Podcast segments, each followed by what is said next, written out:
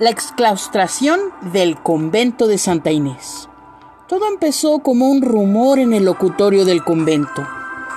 Cuídense mucho, hermana. Pongan sus bienes a salvo. No sabemos de lo que sean capaces los rojos. Las advertencias causaron pesar dentro de los muros de Santa Inés. Todos los rezos que dedicaron las monjas por la victoria del ejército conservador fueron en vano porque la fría mañana del 24 de diciembre de 1860, la noticia corrió como pólvora en la Ciudad de México. El ejército del general Miguel Miramón había sido derrotado en Calpulalpan. Ese año, en la víspera del nacimiento de su esposo místico, las monjas no lucían radiantes como otras veces, aunque la abadesa había prohibido que se hablara del tema. Reinaba un silencio inusual en los pasillos del claustro, salpicado de pronto con sollozos. Se amargaron las galletas de almendra. Sor María de Jesús se desmayó en el coro. Se prohibió el uso del locutorio y, como nunca, faltaron monjas a sus obligaciones de coro en maitines. Se respiraban temor e incertidumbre en un ambiente que había sido de absoluta calma durante 250 años.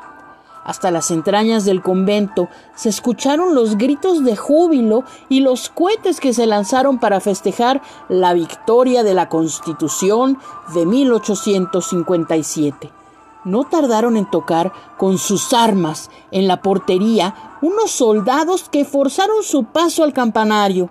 La pobre hermana portera terminó sentada en un rincón. No podía creer lo que veía. Las campanas de Santa Inés se unieron a las de los conventos y templos de la ciudad. Tañeron de júbilo liberal durante más de 24 horas y una columna de treinta mil hombres entró a la ciudad fueron recibidos con una, con una verdadera fiesta popular. A poco, y con la anuencia del arzobispo, llegaron al convento unos delegados del Supremo Gobierno que entraron sin más, exigiendo ver los archivos. Tomaban nota de las posesiones del templo, de los vasos de oro, de los candelabros de plata y de las obras pictóricas de valor. Llegó una noche un grupo de soldados y se instaló en la puerta de la portería para inspeccionar lo que entraba y salía del convento. Fueron días de zozobra para las monjas que nunca estuvieron tan aisladas como en esos primeros meses de 1861.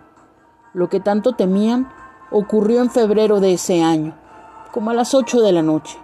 A la portería llegó un oficio de parte del gobernador de la ciudad, acompañado de treinta soldados. Se informó a las monjas que debían abandonar el convento inmediatamente. Entre sollozos, mudos y con mucha dignidad, fueron saliendo una a una estas mujeres que se asustaban de todo lo que veían afuera. Rápido, señoritas, vociferaban los soldados, a quienes verían la calle por primera vez en décadas. Para sorpresa y también desesperación de la tropa ansiosa, las monjas se arrodillaron antes de salir y renovaron sus votos en voz alta. Obediencia, castidad, pobreza y clausura, aunque esta última sería incumplida por fuerza de la ley. La subieron a un coche largo al que llamaban ómnibus que para su horror venía manchado de sangre fresca que ensució los hábitos. Es sangre de unos enfermos de tifo que llevamos a un hospital, señaló un sargento. Una semana después, no pocas de las monjas de Santa Inés murieron de esa enfermedad en el convento de Santa Teresa la Nueva. Acompáñame mañana, viernes 23 de abril, a las 8 de la noche, a un recorrido virtual por los conventos femeninos de la Ciudad de México. Habrá historias de fantasmas, milagros, crímenes y mucho más. Es por Zoom y utilizamos herramientas de Google para hacerlo lo más real posible. Tiene una duración de 90 minutos y una inversión de solamente 100 pesos.